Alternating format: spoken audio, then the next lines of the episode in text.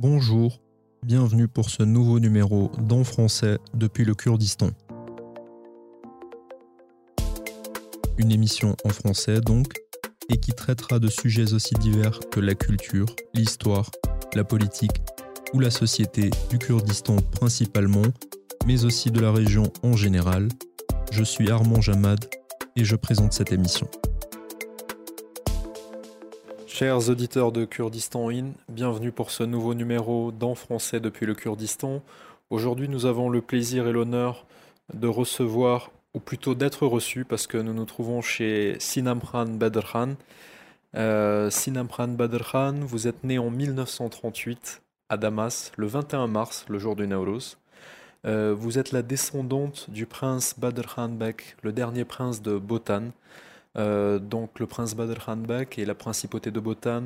Euh, nos spectateurs pourront regarder notre article et notre vidéo sur le site internet où nous, nous traitons des principautés kurdes du 16e au 19e siècle. Et donc la principauté de Bhotan, l'une des plus puissantes, qui aura résisté, qui se sera battue pour le Kurdistan et pour son indépendance et sa liberté jusqu'en 1847 contre l'Empire ottoman, contre euh, également les puissances occidentales, euh, le Royaume-Uni en tête, euh, qui, mais qui voulait s'emparer du Kurdistan et des, et des terres kurdes pour, dans une politique de centralisation de, l'Empire ottoman qui avait commencé quelques années plus tôt.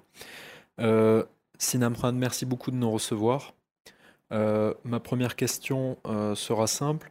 Vous parlez parfaitement français. Est-ce que vous pouvez nous dire où vous avez appris le français euh, Comment se fait-il que vous qui n'avez jamais vécu en France, vous, parliez aussi bien le français? Alors, vous êtes euh, la bienvenue. Je suis contente de vous voir.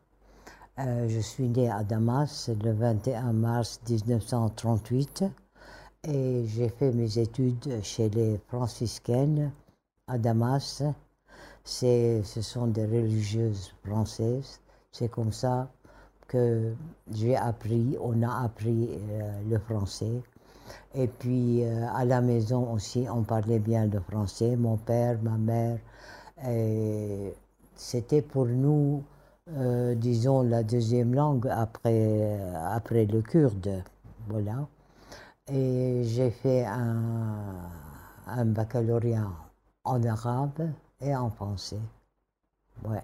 D'accord, donc dans les deux langues, le, baccalauréat français euh, oui, oui. Euh, à Damas. À Damas, oui. Chez les franciscaines, religieuses de Marie. Oui, bien sûr.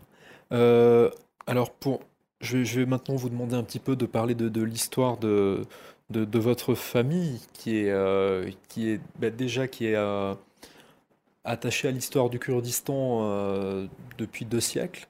et on va commencer peut-être par votre euh, illustre ancêtre, le dernier prince de Bhotan, euh, Mir Badr Khan. Et en racontant son histoire, on va arriver jusqu'à vous.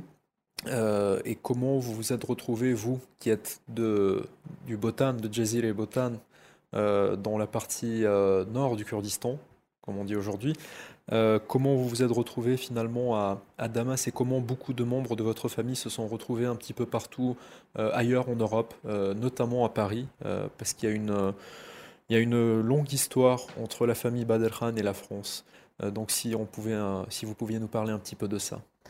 Alors, Mir Badr Khan a été, a, été chassé, disons, de, de Bhotan, de Jazira Bhotan dont il avait son palais et tout. Et puis il a été à Istanbul, et puis en Grèce, et puis il a demandé d'aller à Damas, parce que Damas c'était comme une ville religieuse pour, pour les, musulmans. Alors il est venu à, Damas, c'est bien qu'il est venu à Damas et il est décédé à Damas. Et au moins, au moins on sait elle est où ça tombe, à Damas, dans, le, dans la partie kurde de, Damas. Parce qu'à Damas, il y a la partie kurde, disons, ou bien le quartier kurde, euh, là où il y a tous les Kurdes qui, sont, euh, qui habitent là-bas. Mais maintenant, malheureusement, il y a des Arabes, il y a des Palestiniens. Mais avant, quand vous, euh, si on allait à Hay el-Akrad, qui s'appelait le, des Kurdes, Le quartier des alors Kurdes. tout le monde, tout le monde parlait le kurde. Il y en, a, il y en avait beaucoup qui ne parlaient pas l'arabe. Voilà.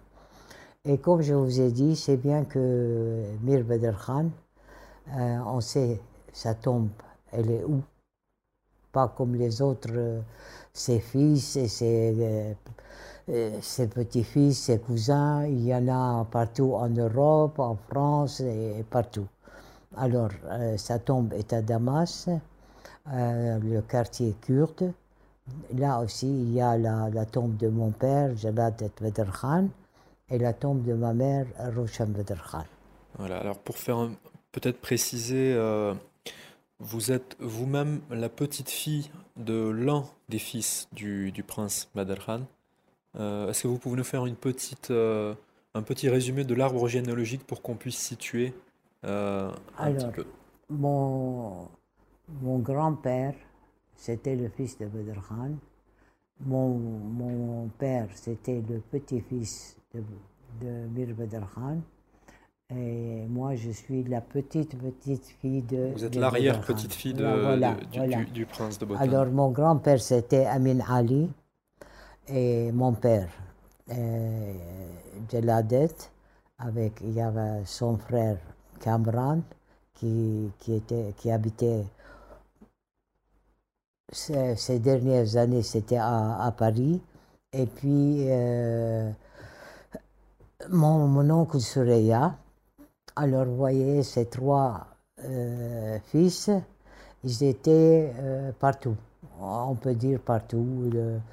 en, Europe, en, Asie, en Afrique, et, c'est tout. Voilà. Oui, oui. Un petit peu partout dans le monde. Euh, Sinamran, si vous me permettez, je voudrais euh, maintenant qu'on parle un petit peu peut-être plus précisément de votre famille euh, peut-être plus proche. Vous avez des liens euh, très vieux avec la France qui se sont, qui ont commencé à Damas, je crois, à l'époque euh, où la France était présente euh, plutôt vers euh, le Levant, euh, Oui. dans le Moyen-Orient. Et c'est là que euh, les liens entre les Kurdes via votre famille euh, et la France ont commencé avec euh, quelques illustres chercheurs français et savants euh, ou diplomates euh, qui étaient dans la région.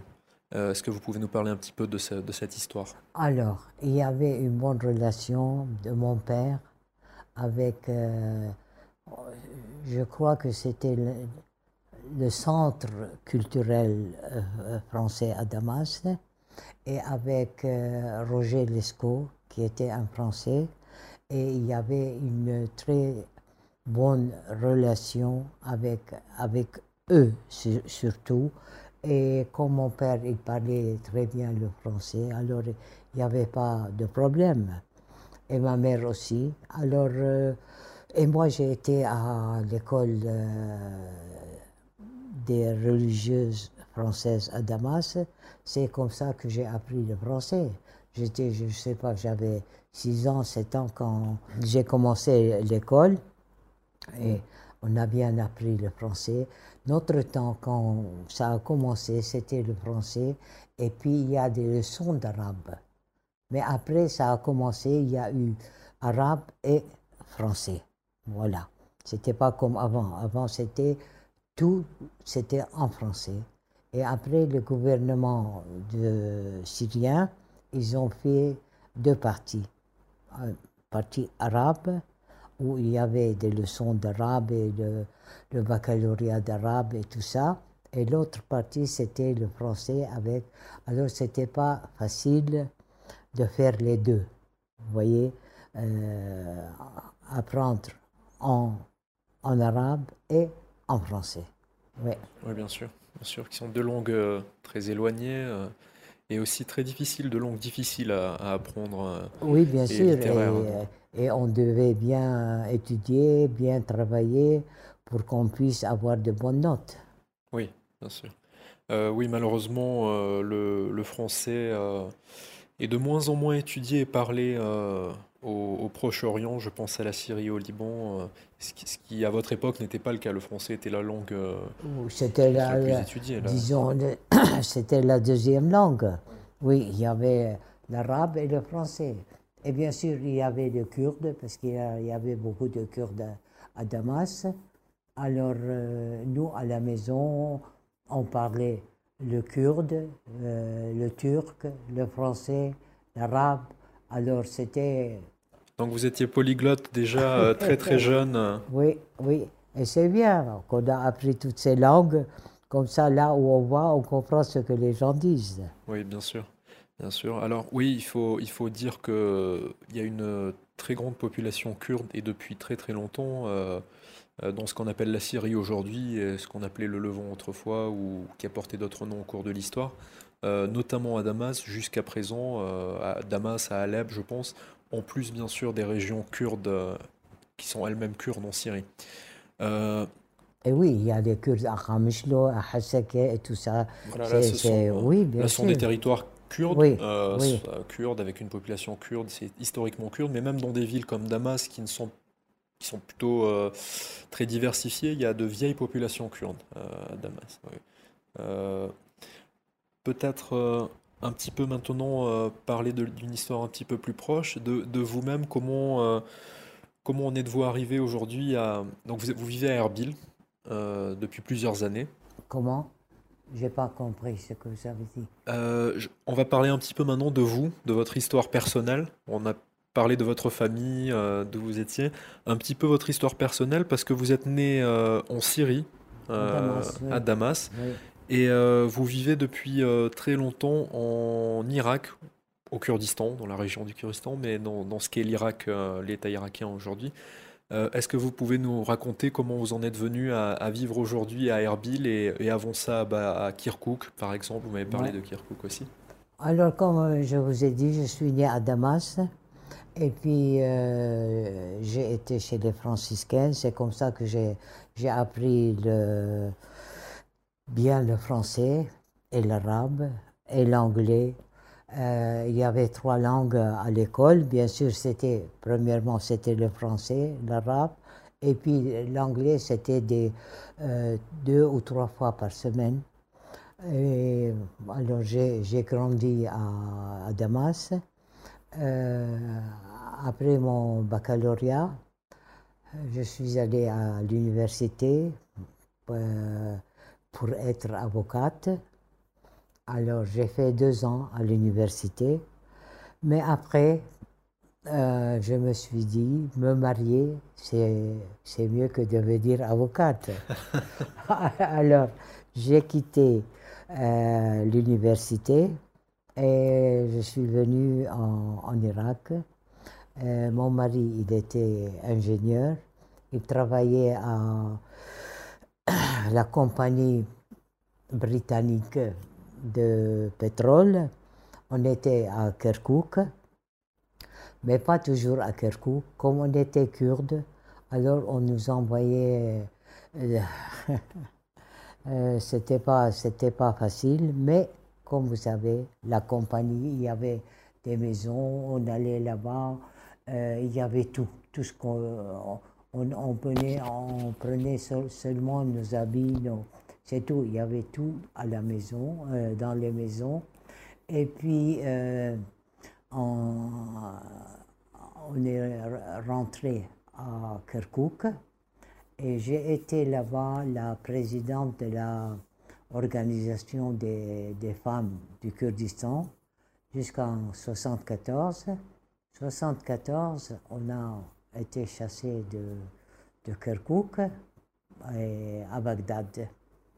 Alors, à Bagdad, euh, mon mari, il a travaillé au ministère du pétrole. Comme il était ingénieur de pétrole, alors il a travaillé là-bas. Et moi, j'ai été euh, maîtresse ou bien... Euh, euh, oui, professeur des écoles. à l'école internationale de Bagdad. J'ai enseigné le, le, français. Alors cette, cette école, euh, Baghdad International School. C'était une école qui appartenait à, aux Nations Unies. Alors tous les élèves, c'était des, étrangers, il n'y avait pas d'Irakiens. Il n'y avait pas, y avait d'Arabes, mais, pas Irakiens. Et puis il y avait, beaucoup de compagnies étrangères, alors tous leurs enfants, ils venaient à l'école euh, internationale de Bagdad. Alors on enseignait bien sûr euh, toutes les leçons, c'était en, anglais. Euh, mathématiques, je ne sais pas quoi, tout c'était en anglais. Il y avait la langue française deux fois, trois fois ou quatre fois par semaine. Et puis ils ont commencé à enseigner aussi, à faire enseigner l'arabe, comme ils étaient dans un pays arabe. Ouais. Alors c'était, c'était quelque chose euh, de très bien. Et puis on avait un très bon salaire quand c'était pas mal. Et puis euh, ils ont vu, j'ai été euh, nommée directrice euh, de high school. Ah, donc le lycée, oui. Oui, de, à l'école. Et puis en 94, ça y est, c'était fini. Vous avez pris votre retraite? Oui. Et puis, euh, comme je vous ai dit, mon, mon, salaire était meilleur que celui de mon mari. Et surtout, ils m'ont, quand j'ai été directrice, euh, alors ils m'ont euh, donné une voiture. J'allais, je venais dans, avec cette voiture. C'était vraiment quelque chose de, de très bien. C'était une très bonne école. Mais malheureusement, cette école a été bombardée. Lors de la guerre de 2003, donc l'invasion de, américaine de 2003. Euh, oui, vous avez donc passé beaucoup, pas mal de. Je, crois que votre mari, vous m'avez dit qu'il était de Zahro. Oui. Et euh, donc c'est ça qui vous a finalement emmené euh, à vivre en Irak, au Kurdistan.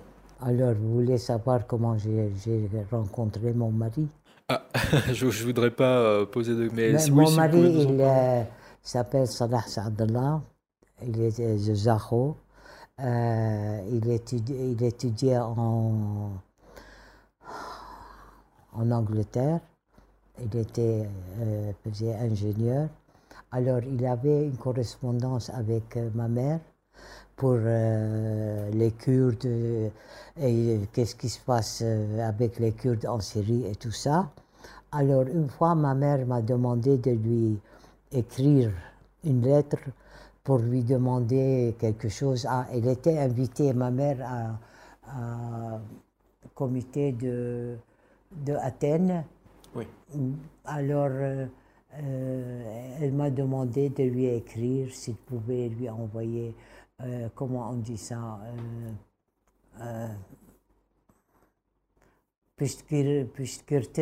Ah, une lettre de soutien.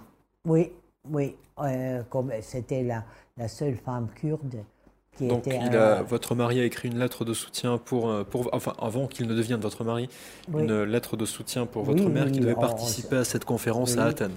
Et alors, euh, en 59, comme ça, j'ai reçu une lettre de Salah, mon mari. Alors, euh, il me demandait si j'étais, j'avais un fiancé, si j'aimais quelqu'un. Alors, j'ai dit, qu'est-ce qui se passe? Alors je lui ai dit non. Alors il a dit on peut, on peut se voir, se rencontrer. Alors en 59, il est rentré d'Angleterre pour euh, revenir en Irak. Et comme les Irakiens ils, ne pouvaient pas aller en Syrie, on s'est rencontrés à Beyrouth. Et voilà, j'ai dit OK, voilà, ça, ça y est. Et je suis venu en Irak en 1960, là où il travaillait à, à l'IPC. Et on a, on a passé de très bons temps à l'IPC. C'était la compagnie de pétrole britannique. On avait tout ce qu'on voulait. Comme je vous ai dit, on n'était pas obligé de de, de, prendre nos affaires, tout ça, on, a, prenait nos habits et c'est tout. alors. Et en 74, on était encore une fois chassés de, de Kirkuk et on est venu, on, est, on s'est installé à Bagdad, là où mon mari il a repris son travail au ministère de pétrole.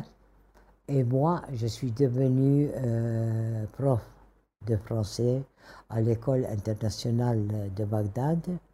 J'ai le français et puis j'ai enseigné aussi l'arabe aux étrangers. C'était, une très bonne expérience pour moi euh, d'enseigner l'arabe aux étrangers. C'est comme ça que j'ai vu, j'ai trouvé que l'arabe, c'était une langue très, très difficile. Oui, je confirme, j'ai essayé moi-même de... Enfin, je, n'ai pas vraiment eu le temps. J'ai commencé à prendre des cours et c'est très difficile, effectivement.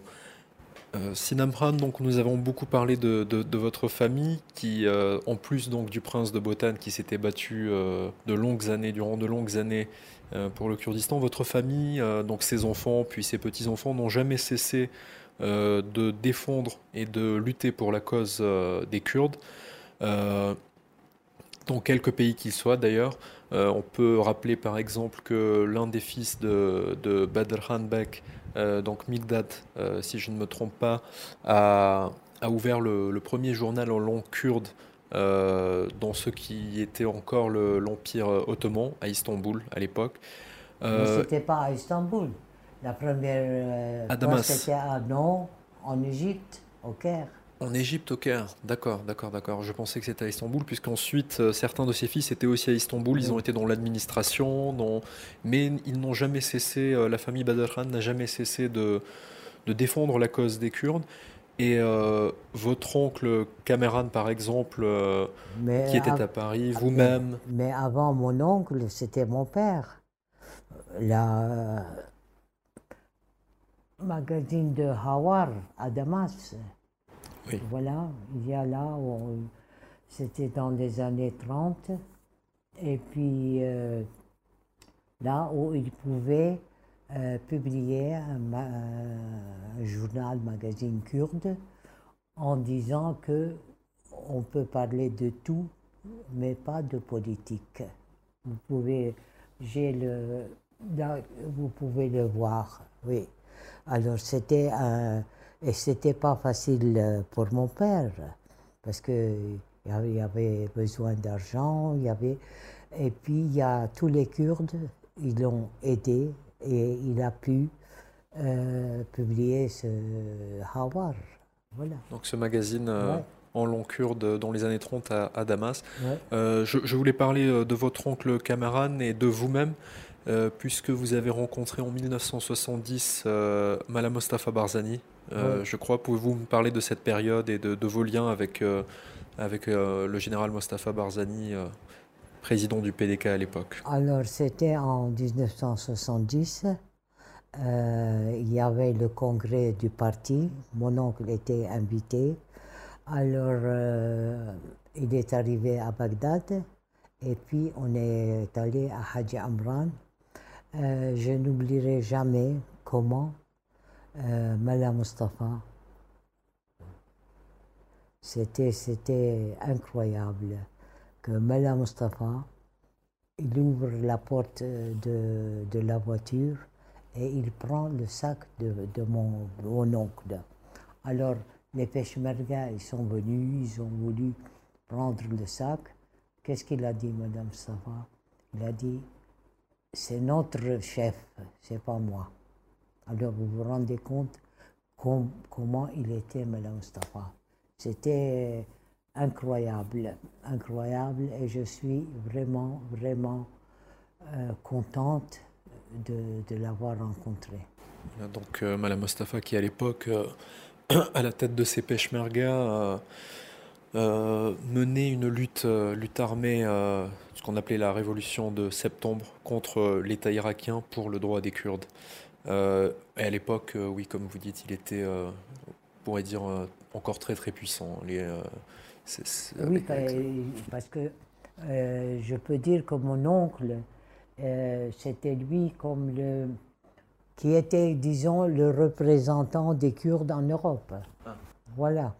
Oui. donc, votre oncle Cameron, qui euh, participait euh, à l'époque au, congrès euh, du, Parti démocratique du Kurdistan, représentait à l'époque les Kurdes en, Europe, puisqu'il était à Paris, je crois. Oui, il était à Paris, oui. Et puis, il, c'était grâce à lui que on a pu faire l'Institut kurde à Paris maintenant M. Kendall Nazan est le directeur. Oui, bien sûr, l'Institut kurde de Paris, euh, qui est une vieille institution qui a, qui a déjà une cinquantaine d'années, je crois, maintenant. À peu près. À peu près, oui. Euh, donc c'est votre oncle Cameron, là encore, qui est à l'origine euh, de, sa création. C'est avec Roger Lescaut, qui était, voilà, ils étaient vraiment des amis. Alors il a parlé de cette histoire qu'il y a beaucoup maintenant de Kurdes à Paris et on doit faire quelque chose et tout ça. Et c'est comme ça que ça a commencé euh, l'Institut kurde à Paris. Euh, je voudrais bien vous remercier pour ce programme qui est vraiment, euh, c'était comme une histoire des Kurdes de la famille Vedrkhan.